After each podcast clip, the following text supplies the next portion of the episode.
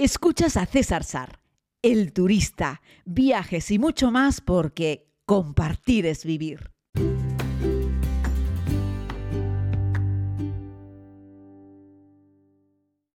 Saludos a todos y a todas, querida comunidad. Les hago este podcast, les estoy hablando nuevamente desde la ciudad de Estambul.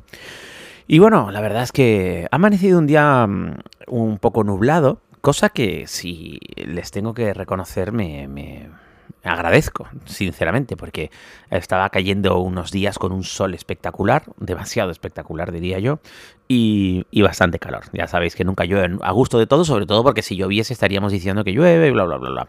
El caso es que hoy está un poco nublado, pero la ciudad está muy bonita. Es que es una ciudad con un cielo eh, magnífico, aunque si buscas en Google la información meteorológica te dirá que, por ejemplo, Estambul tiene peor calidad de aire que eh, Madrid, para que te hagas una idea. Pero la realidad es que la zona más contaminada de Estambul no es la zona del Cuerno de Oro, donde hay casas pequeñas y pocos coches y buen transporte público, sino toda la megapolis enorme que hay por fuera de lo que es el cuerno de oro, tanto en la parte europea como en la parte asiática, sobre todo en la parte asiática, que es la parte más nueva, ¿no?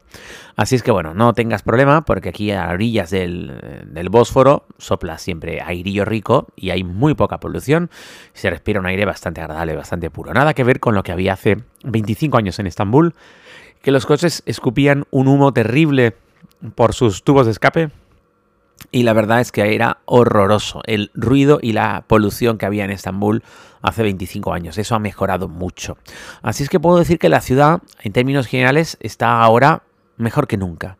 Nunca había visto Estambul tan, tan limpia, tan bien, a diferencia del año pasado que estuve con la comunidad, eh, que estaba todo prácticamente cerrado, ahora está todo abierto de nuevo, eh, vuelven a haber turistas, algo que se agradece. ¿no? Ayer hicimos la visita de la cisterna, la cisterna, que merece mucho la pena, es muy bonita, muy fotogénica, la columna, etcétera, estaba petada de gente. Y bueno, mi hermano compró las entradas online, ¿no? Eh, esto es una buena idea, comprar las entradas online. Lo que tienes que hacer es tener un poco de atención de a quién le compras la entrada online para visitar un monumento. Hoy en día es muy raro un monumento histórico en un sitio desarrollado que no tenga una página web oficial donde vender las, las, entradas oficiales.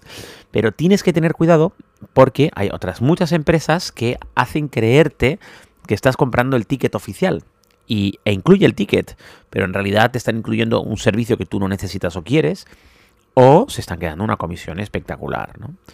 Así es que siempre lo mejor buscar eh, la web oficial. ¿Cómo encontramos la web oficial de un monumento histórico?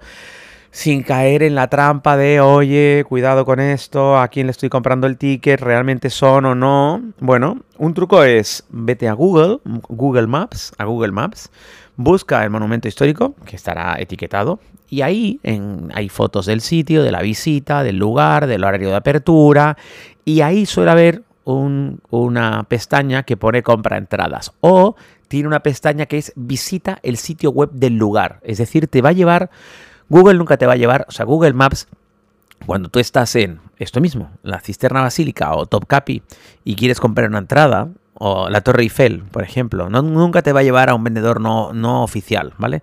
Te va a llevar a la propia página web. Alguna vez en, en, la casilla de entradas verás que te salen varios proveedores y te salen, yo que sé, seis proveedores. Cinco son empresas privadas que te van a vender la visita, por ejemplo, con un guía, pero una, fíjate bien, siempre va a ser la propia página web del lugar. Vale. Mi recomendación, salvo que necesites algún otro tipo de servicio del que podemos hablar ahora, es que lo compres directamente a la web del lugar. Siempre va a ser más barato. Siempre, porque en menos intermediarios no hay comisión, no hay otra. En esto no es como las aerolíneas, que a veces un tour operador te puede, yo qué sé, llevar de un lugar A a un lugar B e incluirte un hotel por menos precio de lo que te costaría comprarlo suelto, ¿vale? Porque es gente, turoperadores, que ya han comprado buena parte del avión, o sea, casi el avión que es suyo, y entonces ellos lo paquetizan, ¿vale? En los monumentos no es así. Es decir, la forma más fácil de comprar una entrada para la Torre Eiffel es en la web de la Torre Eiffel. Y lo mismo para este sitio.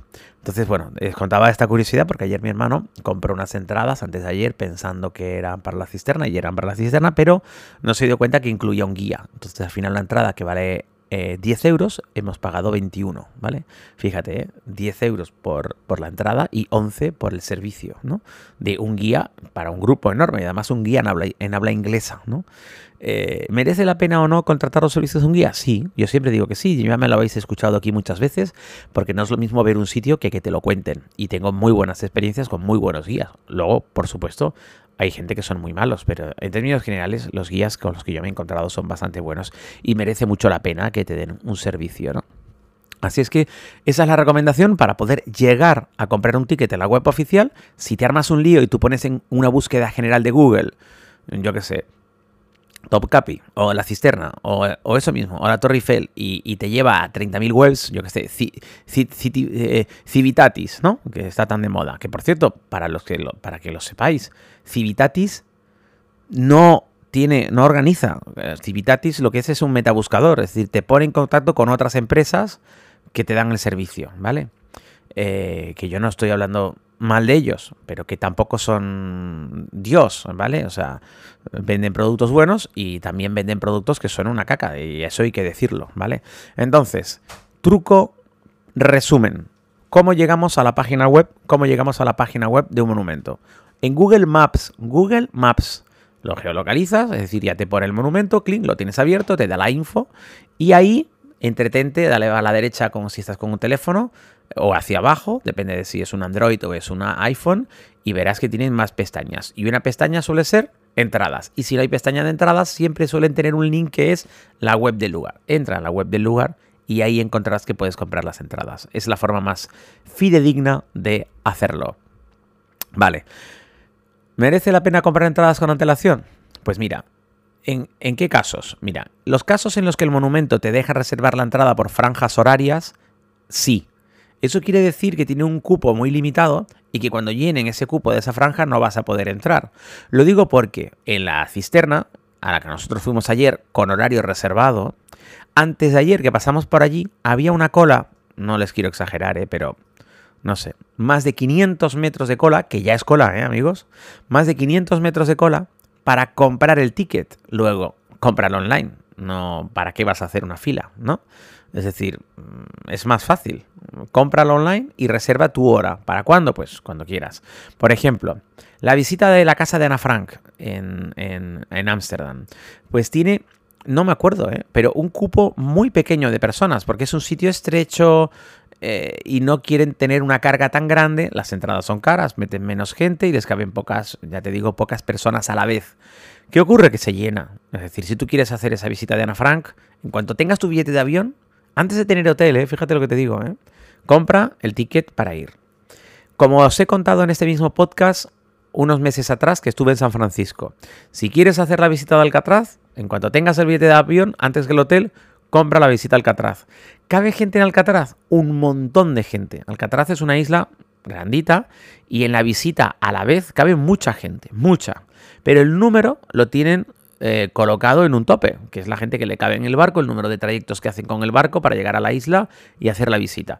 Porque además no tienes una hora de finalización, o sea, tú puedes ir al Alcatraz y estar todo el día, o ir y estar solo dos horas. ¿Qué pasa? Que como ellos saben que hay gente que se queda y algunos se van, pero la mayoría se quedan, muchísimos se quedan bastantes horas, porque además tiene banquitos, tiene unos jardines, tiene unas vistas muy bonitas a la ciudad, se hace un día soleado, allí se está muy bien, fuera de la propia prisión, sino en la propia isla, ¿no? ¿Qué pasa? Bueno, hay gente que va a hacer allí avistamientos de aves, porque hay anidamientos de aves marinas allí, ¿vale? Entonces, claro, ¿qué ocurre? Se llena. O sea, no tengo ni idea de cuál es la carga. Pongamos, no lo sé, ¿eh? Pongamos que Alcatraz recibe, no tengo ni idea, ¿eh? Pero 10.000 personas al día, que no creo que tantas. 5.000 personas al día. Vale, hay más demanda que las 5.000 personas al día. Hombre, claro, si vas en febrero, en Alcatraz vas a estar tú y, y, no iba a decir algún albatros, no sé. Pero vamos, vas a estar tú y cuatro pájaros, no va a haber nadie, porque hace un frío que te da la pelas en San Francisco en febrero. Y la visita sí la hace gente, que yo también la he hecho en invierno, pero vamos, eh, no, no, estás paseando por la isla y qué, qué, agradable el clima, ¿no? Eso no. Pero si tú vas a ir a San Francisco, mayo, junio, julio, agosto, septiembre, uff, compra, compra con antelación. Julio y agosto ya ni te cuento. O sea, se pone hasta la bandera la ciudad y la gente compra los tickets con antelación. Así es que merece la pena. En el caso de San Francisco no necesitas un guía. O sea, de hecho no te venden un guía. Te venden una, bueno, va incluida en el ticket, una audioguía, ¿vale? Eh, consejo, llévate a todos estos sitios tus auriculares, porque hoy en día hay un montón de monumentos que te permiten descargarte una aplicación gratuita o que tienen una especie de aplicación dentro de una página web que tienen audioguías que son gratis, solamente tienes que abrirla con un código QR y te pones tus auriculares y vas disfrutando de la visita con una audioguía. Este puede ser un buen, un buen truco. ¿eh? Si es que, ay, es que me dejé los auriculares. Cuando vas de viaje, llévate los auriculares. Si me estás escuchando en América Latina, muchos de los países allí, de los amigos, hablan de audífonos, pero creo que me habéis entendido cuando digo auriculares, ¿verdad? Entonces, llévatelos porque merece la pena. Hay un montón de lugares ¿eh? que ya tienen audioguías gratis, que van incluidas. El último ejemplo del que les hablé también en un podcast es la audioguía que te descargas con un código QR en el Museo 11S, ¿vale? De New York. Pero como ese, otros muchos. ¿eh? Así es que bueno, dale con eso porque, porque merece, merece la pena. Y nada, ese era el consejo con el que les quería venir hoy, decirles que la cisterna sí, que merece la pena, eh, pues la medusa, ya sabéis, esa cabeza colocada una de lado y otra boca abajo, tan fotografiada por los turistas, que hay ahí un poco de agua, que recuerda que eso estaba completamente lleno de agua, pues una cisterna no es más que un depósito enorme de agua de la ciudad, eh, pero lo que hicieron fue construirlo aprovechando todas las columnas que trancaron por ahí, ¿no? Eh, y esa es un poco la gracia que tiene. La visita está bien, sí. Esa te la recomiendo al mediodía. Fíjense que hay visitas de por la mañana, de por la tarde. Se la recomiendo al mediodía por una sencilla razón. Es un lugar oscuro y cerrado, o sea, te da igual que fuera haga frío, haga calor, llueva o no llueva, pero si fuera al mediodía, a la hora de comer, por ejemplo, vete a la una, los españoles solemos comer más tarde, vete a la una, que es cuando el resto de gente está comiendo, entre 12 y una vete a la cisterna. Fuera hace un calor que te mueres, espectacular, pega un sol de justicia. Y tú, pues te metes en la cisterna, que está fresquito, así es que ese sería mi consejo. Vete a primerísima hora a Santa Sofía, después te va a dar tiempo ir a Sultanamet, Después te va a dar tiempo de la cisterna, fíjense. Si madrugas un poco, vas a poder hacer esas cosas por la mañana. Y después te vas allá al lado, que no me acuerdo nunca cómo se llama, entre Santa Sofía y Sultanamet, en el lado del tranvía.